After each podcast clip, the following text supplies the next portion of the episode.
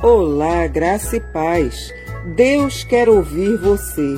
Isaías 59, versículo 1 diz: Eis que a mão do Senhor não está encolhida, para que não possa salvar, nem surdo seu ouvido para que não possa ouvir. Deus quer ouvir você.